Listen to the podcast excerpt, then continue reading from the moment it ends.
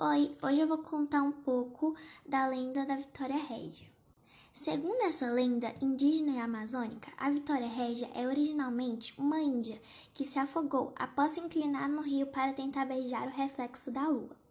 Para os índios, a lua era Jaci, por quem a índia estava apaixonada. Jaci costumava namorar as índias mais bonitas da região, Naya, que viria a ser transformada na Vitória Régia, era uma dessas índias que esperava ansiosa pelo encontro com Deus. Certa noite, sentada à beira do rio, a imagem da lua estava sendo refletida na água. Assim, parecendo estar diante de Jaci, inconscientemente Naya se inclina para beijá-lo e cai no rio, despertando a ilusão. No entanto, apesar de seu esforço, não consegue se salvar e morre afogada. Ao saber o que tinha acontecido com Naya, já se ficou bastante comovido e por esse motivo quis homenageá-la.